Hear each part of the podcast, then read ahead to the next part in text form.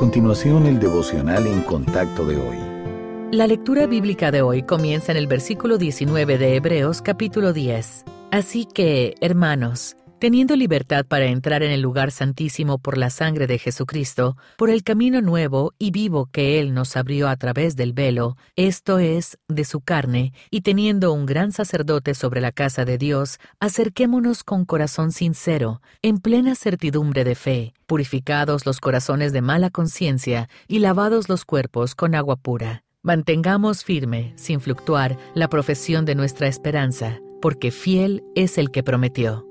Muchas personas en el mundo hoy valoran poco los compromisos. Vemos que los políticos se retractan de las promesas de campaña una vez que asumen el cargo, y algunos amigos se apresuran a hacer nuevos planes cuando surge una mejor oportunidad. Algunas personas incluso toman los votos matrimoniales a la ligera. Felizmente, Dios siempre cumple su palabra y nunca cambia. Eso significa que podemos confiar en que Él hará lo que dice en las Sagradas Escrituras.